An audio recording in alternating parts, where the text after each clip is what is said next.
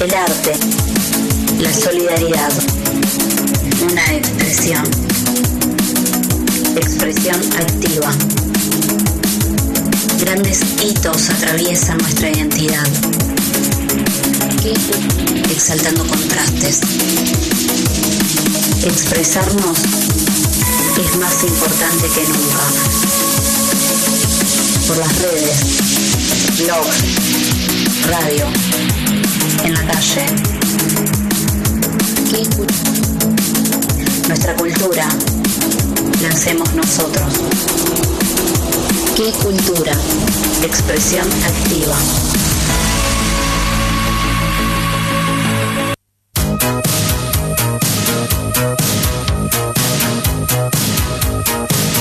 Pero muy bien, acá estamos todavía haciendo qué cultura en la rock, seguimos hasta las 20. Despejado ahí la tarde, un hermoso clima hace para veredearla, así que salgan a la, a la veredita ahí, se ponen la rock y escuchan lo que se viene, que es eh, Vuela Vuela con Emma. Adelante Emma, todo tuyo. Bueno, muy buenas tardes. Acá nuestra querida audiencia con el segmento de Vuela Vuela de hoy, lleno de fechas y de cosas, este, como siempre. Y bueno, vamos a comenzar hablando de la columna que hacemos eh, Marte por medio desde la página de La esperada Cultura, que la pueden encontrar en Facebook e Instagram como Que Cultura. Y la primera fecha que vamos a recordar hoy es el 13 de septiembre del año 1985. Nacía nada más ni nada menos que Super Mario Bros. Un videojuego de plataformas diseñado por Shigeru Miyamoto y producido por la compañía Nintendo. Eh, que fue la compañía de tantas infancias y preadolescencias, donde ingresamos a mundos de hongos animados, de tortugas saladas, de flores que nos permiten manejar el fuego, subirnos a puentes que flotaban en la nada, o enfrentarnos a tortugas de pinchudos caparazones, peces voladores, pulpos, o comprando una nueva oportunidad por las 100 monedas que teníamos que ir recolectando. El juego en sí describe las aventuras de los hermanos Mario y Luigi.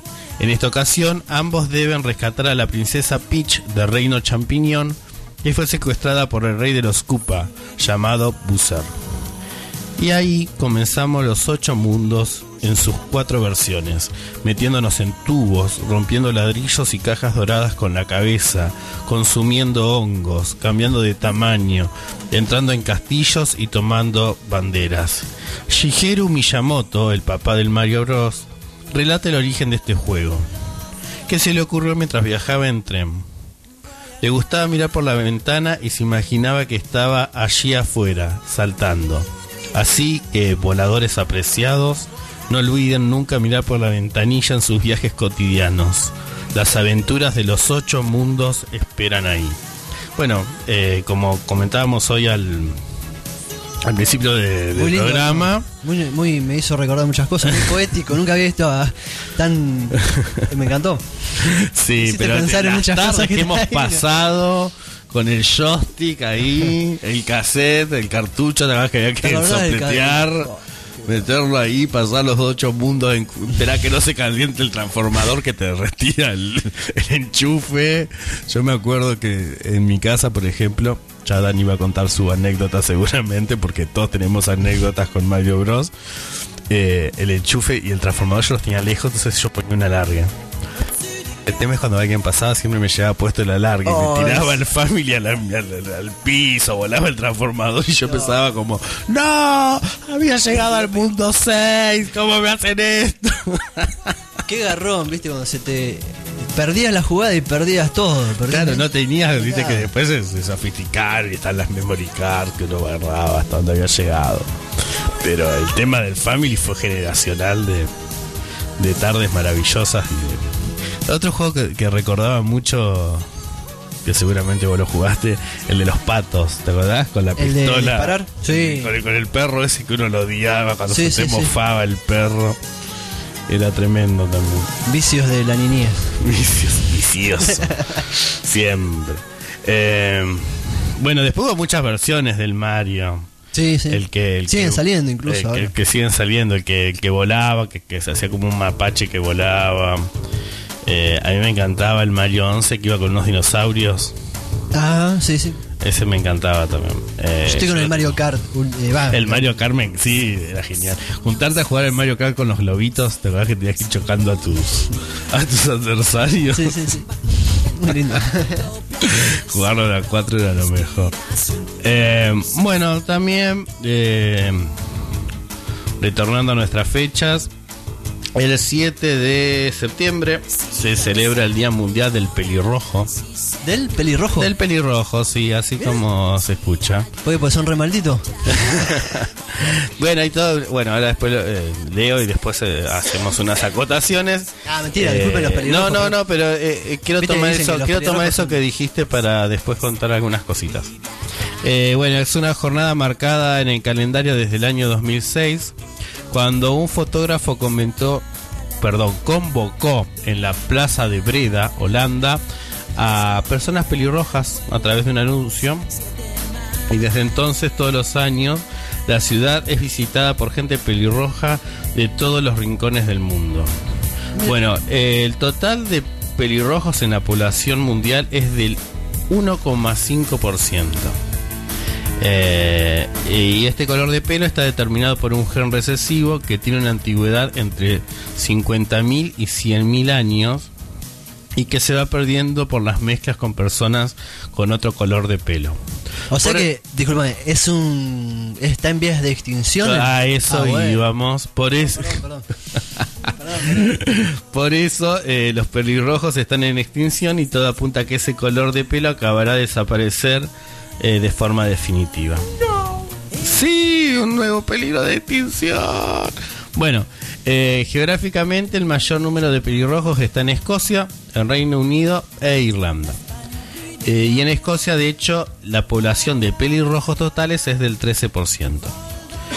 Eh, se dice que las personas pelirrojas suelen ser más sensibles a los cambios de temperatura y al dolor. De hecho, en una investigación de científicos dirigida en el Hospital General de Massachusetts, Estados Unidos, hay que ver también esto como esas, esos que aparecen ahora en una prestigiosa universidad de Pirulolandia. Ajá. Eh, ha permitido comprender por qué las personas pelirrojas presentan una sensibilidad alterada a ciertos tipos de dolor. Eh, además tienen eh, más posibilidades de padecer eh, los melanomas, los lunares, eh, porque su piel también es más clara y más sensible al sol. Y tienen menos canas que el resto de la población mundial. Eh, ¿Cuánto- ¿Cuántas cosas in- interesantes ahí? sí, sí. Genética, ¿no? genético. Eh, bueno, y el Día Mundial del Pelirrojo se suma a otros días curiosos que se celebran durante el mes de septiembre, como el Día Mundial de Saltar los Charcos. El 9 de septiembre, yo me acordaba de la renga esquivando charcos mientras leía esto.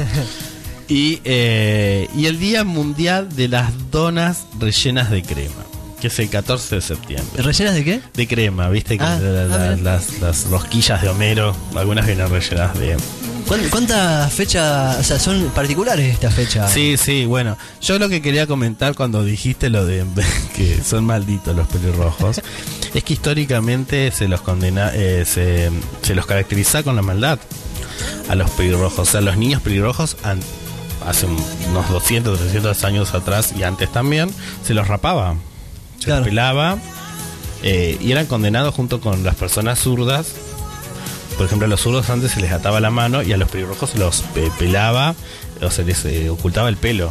Los tenían que usar como gorras Mirá. y demás para que no se les viera el cabello. Y en representaciones muy antiguas, va, no, no sé si tan antiguas, por ejemplo en el Renacimiento o, o antes, eh, todos conocemos la historia de Adán y Eva. Sí, sí. Bueno, Va, no sé, yo hablé por Sí, bueno, Por todos todo. quiero asumir que todos sabemos que Eva comió el fruto prohibido y bueno, y que está engañada por la serpiente. Bueno, a veces esa serpiente es Lilith y se la representa como una mujer pelirroja que es el símbolo del mal. Y la Ah. mujer pelirroja en el arte también es el símbolo del pecado. Claro, claro. Por ejemplo, eh, los pintores malditos, como fueron los prerrafaelistas, consideran que la mujer pelirroja era la mujer ideal. Pero justamente porque eran eh, pintores malditos y consideraban que la mujer pelirroja era fatal y maravillosa y demás. Claro. Klim también toma un poco de, de esto de la de la mujer fatal y pecadora como una pelirroja muy sensual.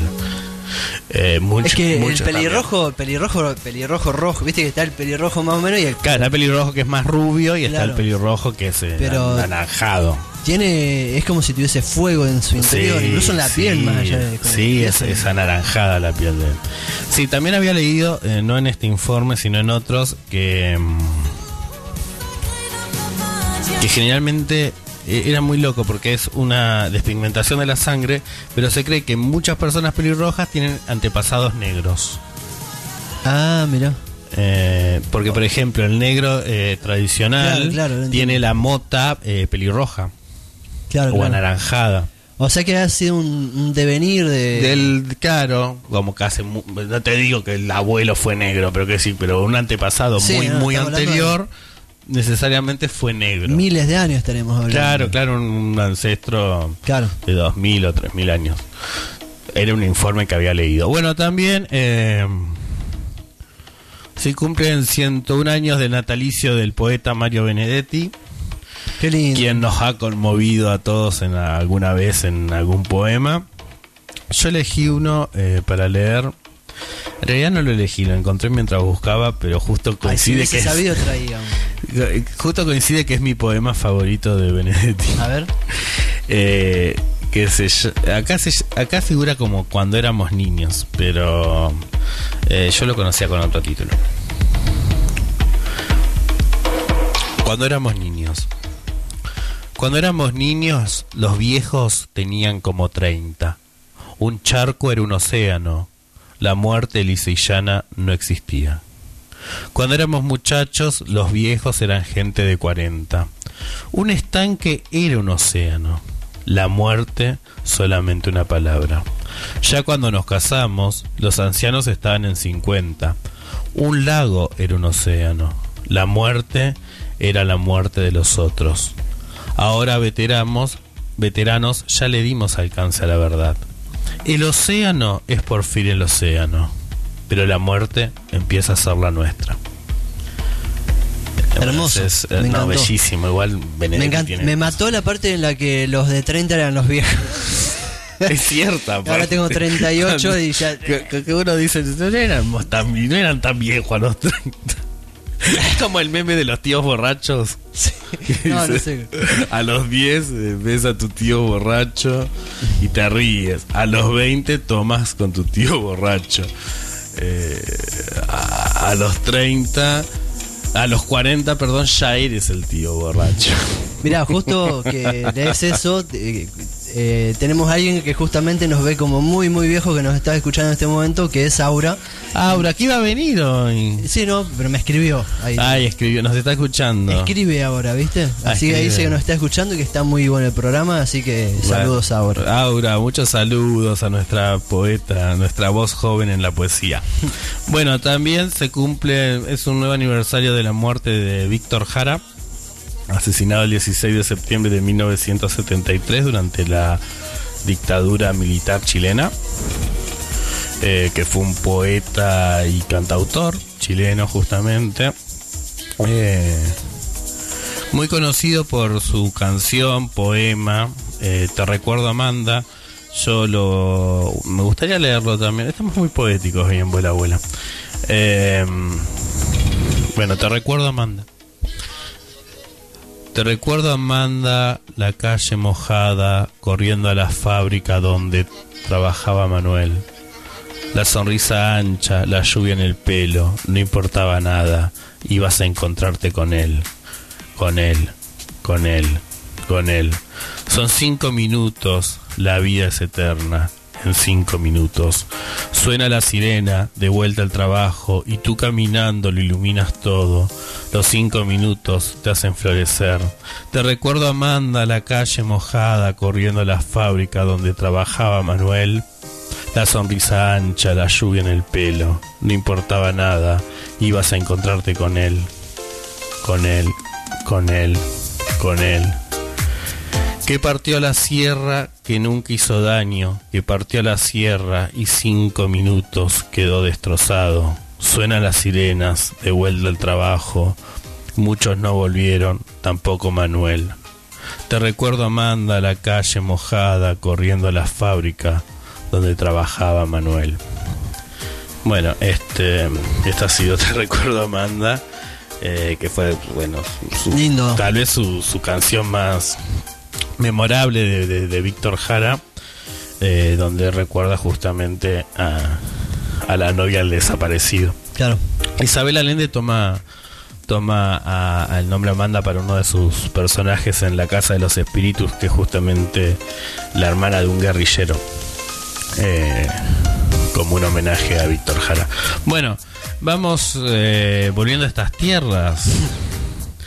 Me, me topé justo con la historia de un argentino que se suicidó. Siempre tan. Hoy estamos perfilando la, parca.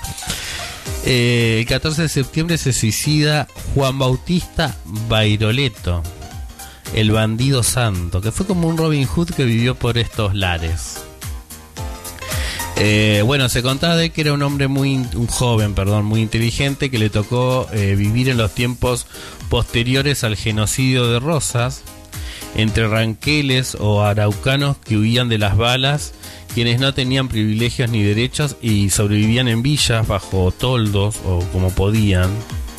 Dicen además que a pesar de nacer de una familia de inmigrantes que vivían con menos de lo justo, Juan Bautista llegó a cursar hasta el quinto grado de entonces, hasta que se vio obligado a, dej- a dejar de, de la escuela para trabajar.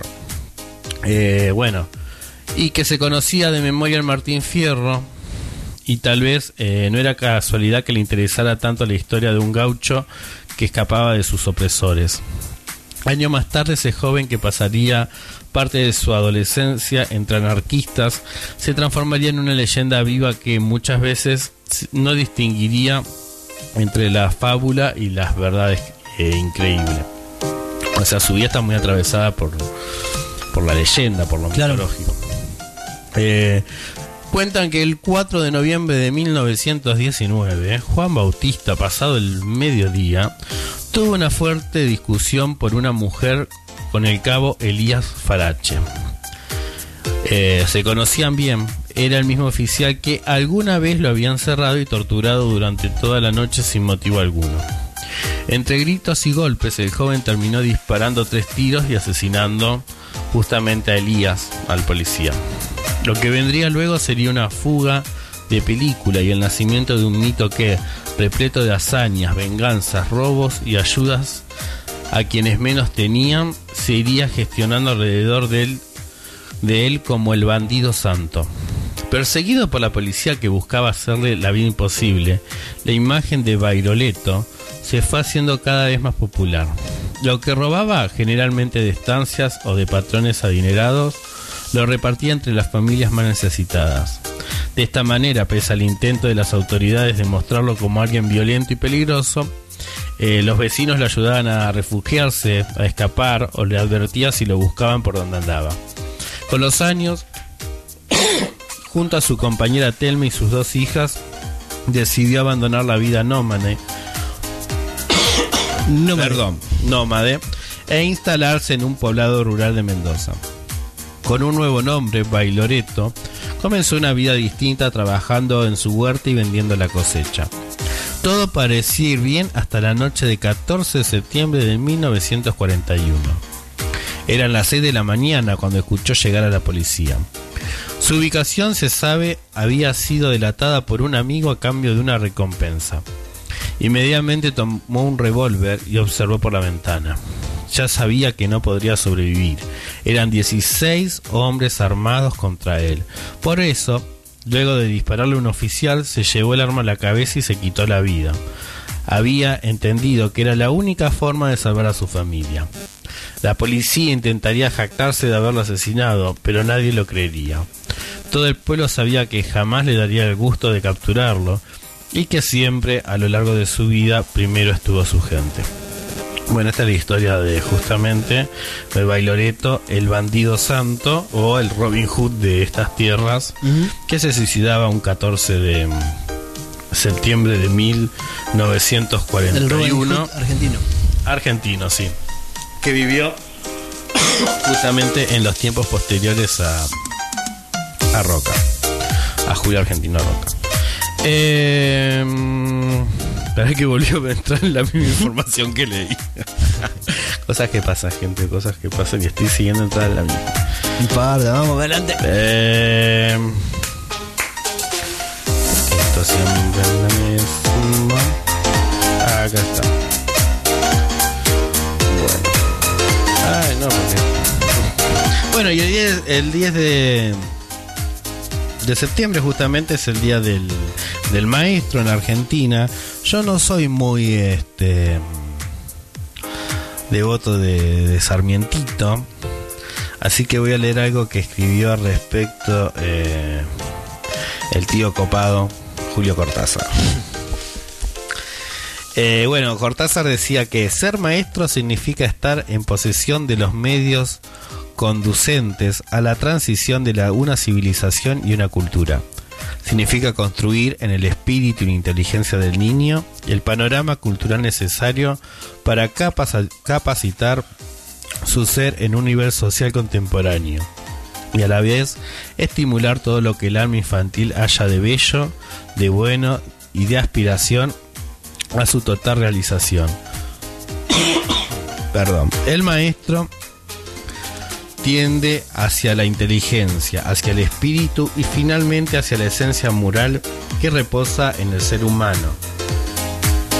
Enseña aquello que es exterior al niño, pero debe cumplir asimismo el hondo viaje hacia el espíritu de ese interior y regresar de él trayendo, para maravilla de los ojos de su educando, la noción de bondad y la noción de belleza, ética y estética, elementos esenciales de la condición humana.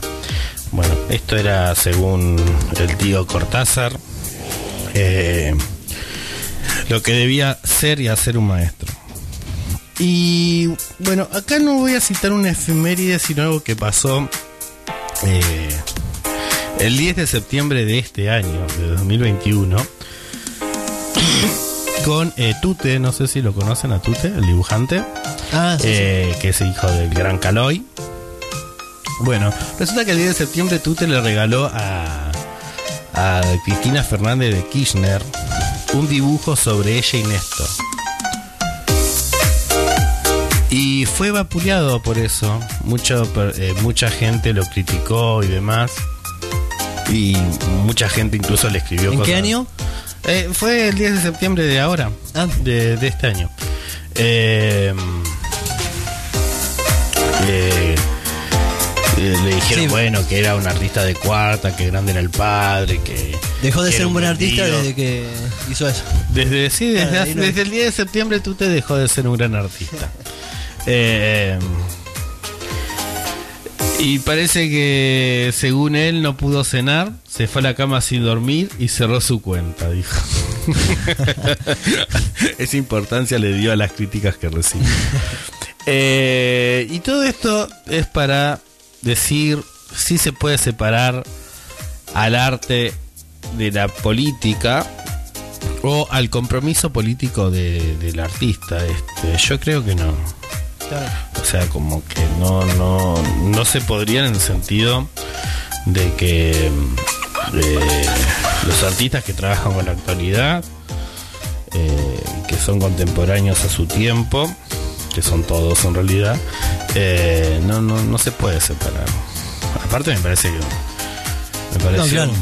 o sea yo creo mucho en, el- en comp- es como cuando una vez dijeron che es artista que no se dedica a la política yo digo bueno pero también es un ser político y hay un compromiso político ¿Por qué no? de parte de algunos artistas bueno y otra fecha importante fue el 13 de septiembre que fue el día del de la bibliotecaria y el bibliotecario Ah, saludos Sí, a así que Mariana. mandamos saludos a Mariana, nuestra querida Mariana, feliz día. Eh, Los bibliotecarios que son tan necesarios. La verdad que sí. Eh. aparte tan antiquísimo, ¿no? Eh, Ese oficio tan viejo. Bueno, según Tute, perdón, volviendo a la noticia Dale. anterior, fueron 5.000 personas que dejaron de seguirlo a partir de de de su regalo a Cristina. Sí, o sea, son eh, lo que- Ah, lo dejaron de seguir por sus cuentas. Em, sí, volviendo, vamos y venimos. Eh, sí, son esenciales los bibliotecarios y, y lo que tienen que son eh, grandes trabajadores solitarios también. Claro. Como que no siempre se los tiene tan, tan en cuenta, ahí quedan como a veces como en una isla. Eh, igual si te acercás es como, son gente muy interesante. Claro. Yo creo que, que- que igual eh, creo que se ha tomado mucha noción estos últimos dos años de, de la figura del bibliotecario. Bueno, también tengo los las categorías del premio IG Nobel, IG Nobel, perdón, que es una parodia de los premios Nobel. Una parodia. Es una parodia, es un premio, pero parodiando al Nobel. Por ejemplo, en la categoría química. En química. En química ganó eh, ganó el proyecto El olor en el cine como herramienta para clasificar películas. ¿Cómo? El olor que hay en el cine, Ah, en el cine en el- Sí, sí, sí. donde uno va a ver la película, no en el el olor en el cine como herramienta para clasificar películas. Un equipo de científicos de Alemania, Reino Unido, Nueva Zelanda, Grecia, Chipre y Austria analizaron químicamente el aire dentro de las salas de cine para comprobar si era factible identificar el género de la película simplemente con los olores producidos por los espectadores. Y acá alguien pregunta, imagínense en una película triple X.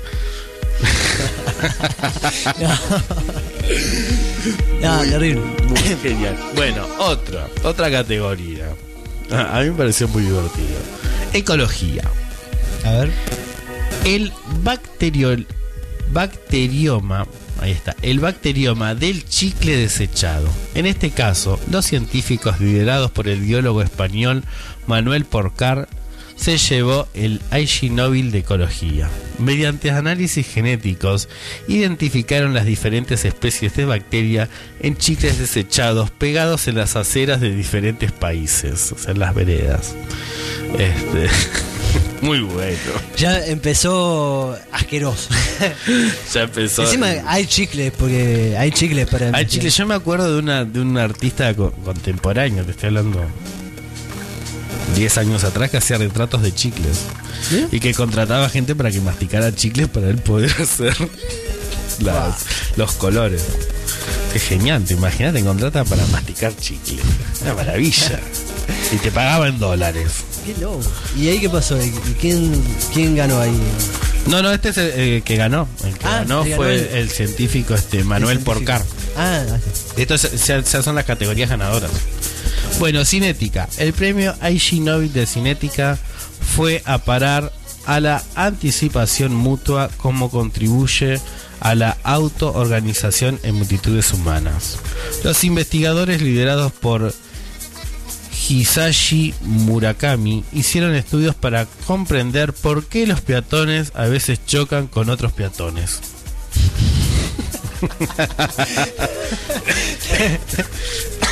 Me- fue muy. Es buenísimo. ¿Por qué se choca- qué claro. choca gente cuando vas caminando? ¿Por qué te chocas un poste también? Sí, yo me he chocado de todo. Pero quiero decir, yo creo que igual esta es muy buena eh, ahora que se usan celulares. La gente choca más entre peatones, porque van pelotudeando con el teléfono. Bueno, etnología. El proyecto que, el, perdón, el quien ganó su presentó cucarachas en los submarinos. ¿Bien?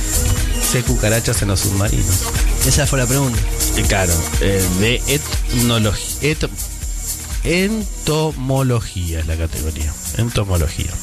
Investigadores de la Universidad de Oxford estudiaron nuevos métodos para desinfectar submarinos y así acabar con las cucarachas que hay en los submarinos. Wow, claro, y te imaginas que en una plaga de, De en un cucarachas allá abajo. no puedes tirar raid porque te, te, te sofocas. Economía. Este es buenísimo. En economía el que ganó el IG Nobel fue la obesidad de los políticos de un país es un indicador de la corrupción. es bueno. Eh, eh, Me- me es muy buena. Con la policía también había que medir. Sí, sí. Bueno, acá lo presentaron como... Pero sí, sí, es, es- está bueno. Esto dice el estudio llevado a cabo por un equipo de científicos franceses, suizos, suizos, no suizos, suizos, austríacos, australianos y checos, quienes también recibieron su Nobel de Economía. Los expertos examinaron si la masa corporal está altamente relacionada con los indicadores de corrupción. Muy bueno. Bueno, transporte. El premio al transporte aéreo de rinocerontes boca abajo. Un equipo de investigadores liderados por Robin Radcliffe analizó los efectos de transporte aéreo en rinocerontes con el objetivo de identificar si era más seguro transportarlos boca abajo o boca arriba. No puede ser. Muy bueno. Encima es mejor que los premios Nobel de verdad. tanto, ya los Nobel están más aburridos. Biología. Bueno, aquí nos topamos con un análisis acústico comparativo del ronroneo en cuatro gatos. Investigadores suecos analizaron las variaciones entre, perdón, las variaciones en ronroneo, canto, parloteo, trino, jugueteo, murmullo, maullido, gemido y todos los tipos de comunicación posibles entre gatos y humanos. Ese fue en biología. En física. Ah, este ya lo leí. Ah, no, perdón, en física. No, física no, química este. Sí, perdón, física. ¿Te has preguntado alguna vez por qué los peatones nos chocamos unos con otros? Ah, no, Ah, no, no, sí, está el sí, mismo. ¿De La Paz no hay? ¿Viste? De La Paz, el Eh, sí, Obama. sí, sí, me falta medicina y paz justamente. Medicina. ¿Es posible que el sexo mejore la función nasal? Esto dice la investigación alemana, turca y británica ganadora de los IG Nobel en categoría de medicina, porque según estos autores, los órganos sexuales pueden ser tan efectivos como los fármacos para la decongestión nasal. O sea, si Qué estás bueno. resfriado, no estás teniendo buen Por la sexo. agitación, la transpiración y todo eso. Está bueno, está, bueno. bueno. Claro, vas exhalando. No, no es mala, ¿eh? Yo banco más estos que los Nobel. Totalmente, Bueno. totalmente. Y el último que nos quedó fue el IG Nobel de la Paz. A ver. Los, eh, bueno, los hombres desarrollaron la barba para protegerse de los golpes en la cara. Así de claro. O sea, ellos sostienen que la barba se desarrolla en el... Vos te, sí, te, andás pega- te andan pegando mucho, Dani, por eso te dejaste la barba. para Ethan Baseris y su equipo de investigadores, la barba puede servir para proteger áreas vitales como la garganta y la mandíbula de ataques letales. Obviamente ellos lo toman como el surgimiento de la barba, em, no como una cuestión de la moda ahora, sino como el surgimiento cuando el hombre, el hombre prehistórico se empieza a dejar la barba, Claro, claro. eh, como una forma de proteger la cara. Y hay barbas que soportan golpes. De esas barbas. Sí, esas barbas viking, a veces yo las miro con una envidia, pues, mi barba es horrible. Eh, eh, ¿Qué más tenía acá? Ah, ahora sí, ahora sí. Eh, pues saben qué pasa, se me acaban de mezclar los datos interesantes con la columna de Abuela Abuela. Este, porque quería dejar como así como una sección de datos interesantes para más adelante. Eh, igual quiero compartir uno que encontré acá.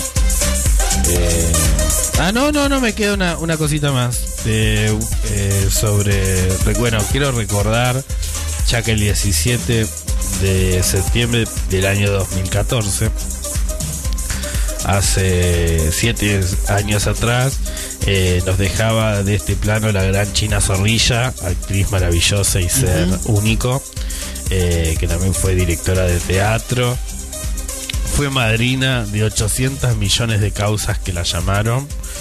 eh, y que dejó bueno sus grandes actuaciones en películas como Elsa y Fred, donde nos demuestra que el amor no tiene edad y que cualquier historia de amor puede empezar incluso a los 80 años. eh, dirigida por Marcos Cardenage, la película y con y que escucha mucho eh, la, eh, la banda sonora es eh, la canción de Serrat. Ajá. hoy puede ser un gran día. Después también bueno nos enseñó antes de eso con su película Besos en la frente en la que trabaja con Leonardo Sbaraglia donde una mujer de 80 años se enamora de un chico de 20 eh, en, esta obra que su guion original es de Jacobo Laxner eh, y que fue una de las pocas películas por las cuales ella obtuvo premio, no fue una actriz muy premiada china a pesar de todo lo que hizo. Eh, bueno, también fue la enfermera en darse cuenta, con un guion también de Laxner y la dirección de Alejandro Doria. Eh, después de una película muy hermosa de ella que se llama Conversaciones con Mamá, eh, yo la recomiendo mucho. Es muy, muy linda película. eh, que justamente, bueno, la relación de, del hijo con la madre, en la cual ella se enamora eh, de un cartonero Ajá. que trabaja Ulises Dumont, creo que hace de, Ah, sí. de- del cartonero. Y bueno, el, el- el hijo se separa y la... No, perdón, no se separa, estoy diciendo cualquier cosa. El hijo queda desempleado y la mujer quiere que mande a la mamá a un geriátrico y que venda la casa de la que vive la, Ah. la, eh, China, digamos, Sí. el personaje de China. Y él siempre que la va a enfrentar, ella encuentra alguna forma de su disparatado discurso hacerle cambiar de idea y darse cuenta de lo que simboliza esa casa, hasta que, bueno, un día le dice que no puede porque ella no vive sola, vive con, con, con su novio, con su pareja. Y bueno, y, hasta que un día lo presentan y él se da cuenta que, que, que, que este es- que Ulises Dumont, no me acuerdo el personaje que hace él, que tiene historias más disparatadas que ella todavía. eh, le, se da cuenta que son felices y que no tienen por qué venderle la casa a la madre. Y bueno, se termina separando de su esposa y se va a vivir con ellos. Es muy linda la, la, la peli, muy, muy hermosa. Y bueno, y después la inmortal Elvira de Esperando la Carroza, película de 1985, también dirigida por Doria, con guion de Jacobo Laxner, donde China brilló en su papel de Elvira, la pérfida nuera de Mamacora, eh, que nos brindó los diálogos más brillantes que tuvo. Eh, con yo hago puchero, ella hace puchero, minusválida mental, falluta yo, todos, todos los diálogos maravillosos de China. Bueno, y para cerrar, no con una fecha, sino con una nota muy interesante que sacó justamente la revista Muy Interesante sobre naturaleza, donde hablan de eh, mariposas que practican el canibalismo. Ajá. Se han observado mariposas que No. rajan las orugas y se las beben vivas. Eh, se- es la primera vez que se puede documentar este acto de la naturaleza que algunos científicos catalogan hasta de espeluznante. Hay cosas sí igual, viste que, que están las arañas, las hormigas, todo eso. Claro, pero es como que la mariposa es como es de esos bichos que uno asocia al bien, ¿no? A la belleza, a la cuestión, y mira, la- era caníbal. Eh, bueno, lo voy leyendo así como muy por arriba. Eh, bueno, no todas las orugas se convierten en bonitas mariposas. Algunas se convierten en licuados vivos. Para las mariposas machos que se la traga- que tragan los fluidos de las orugas para atraer aún más a las hembras. Parece que son las mariposas macho que para tomar eh, las, las hormonas y atraer más hembras se toman al- los jugos de la oruga, la rajan, Claro. la lastiman y se toman como la, la- la parte de adentro. Eh, Una película de terror. claro. Pues, a veces lo hacen sobre algunas que ya están muertas, pero también lo hacen sobre orugas vivas. Claro. Si tiene Eh, mucho hambre, dicen ya fue. Sí, ya está, la, la, la churamos acá, la oruga esta. Eh, y se ha notado mucho en mariposas, en mariposas, ay, ¿cómo estoy? Mariposias. Mariposas monarca adultas en el norte de Sulawesi, Indonesia. Eh, donde usan las pequeñas garras de sus patas para rascar el cuerpo de la oruga y sorber el líquido que la oruga sopura mientras se desangra. Eh, bueno, eh, los machos de las mariposas buscan compuestos específicos producidos por el algodoncillo, una planta con flores de la familia de las Aponicae.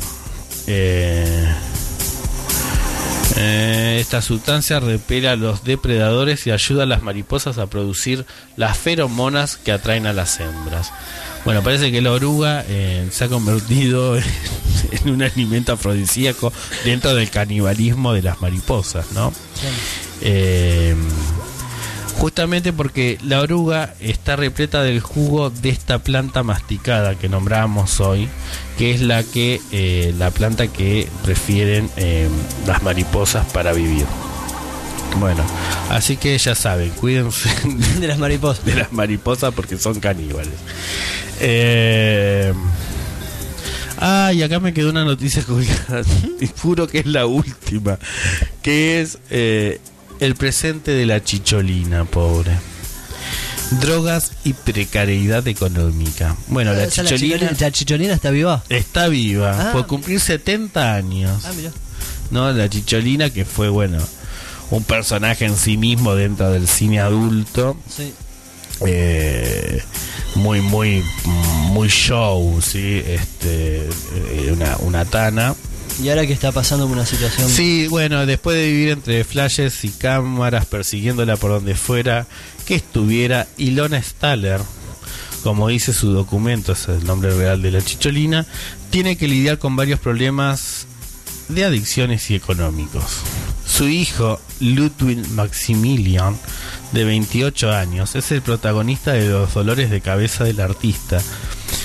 Y es que su adicción a las sustancias es cada vez mayor. Parece que la policía incautó en el departamento de la, de la Chicho, de la Chicholina, eh, un gramo de heroína, casi dos kilos de marihuana Uh, y una pequeña balanza. Balanza. Ay, Ah, Dios, estoy re mal para hablar hoy. Una pequeña balanza. Walking Dead está. Pero eh, no son de ella, sino del hijo. Ah, ah, bueno. ella aclara que no, no, no son de. De, Lo mandó el hijo del Fre- Alfredo. ya. de- claro, igual ella es como No que son va, míos, va a asumir ella los cargos aunque, aunque se los hagan al hijo. Claro. Pero como que no es ella la, la que consume. Va, según él. Tomemos, no sé. Eh, la mujer que fue eh, el ícono del cine de los 80, siempre ha protegido a su hijo Ludwig y hasta ha preocupado su relación. Recordemos que cuando se divorció de Jeff Koons en 1994, Jeff Koons, que fue el, marido de la mm, Chicholina, era, era un- es un conocido escultor. Hizo muchas esculturas de ellos dos teniendo relaciones. Eh, bueno, la Chicho en 1994, cuando se separa de Jeff Koons, eh, secuestró a su propio hijo, le tiñó el pelo y se lo llevó de Nueva York a Italia eh, para protegerlo de su padre y que se quede con ella. Eh, y bueno, y también está con muchos problemas económicos. Eh,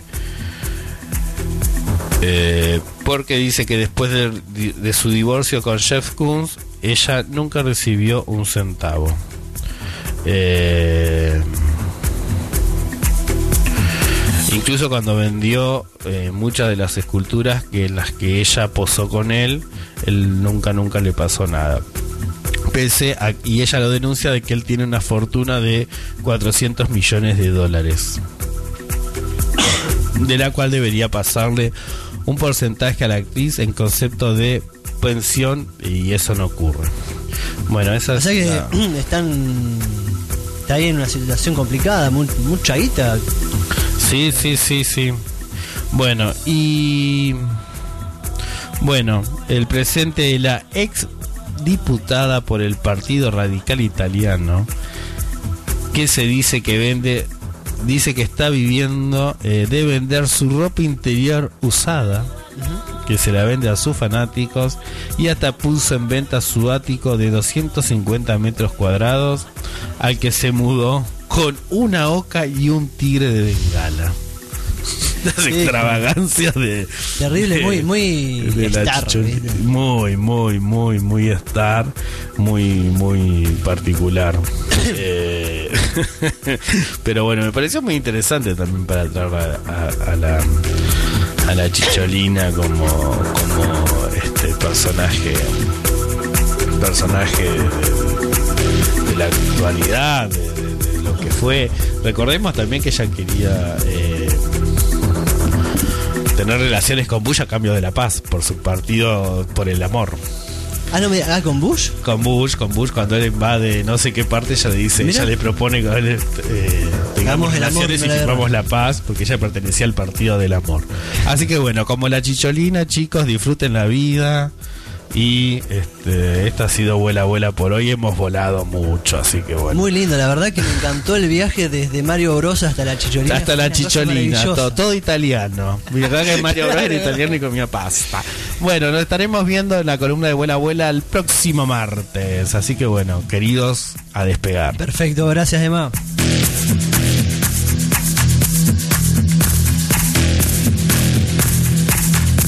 Bueno, y nos queda todavía una horita más acá. Estamos haciendo qué cultura en la Rocks. Lo que se viene es eh, Che arma dispuesta.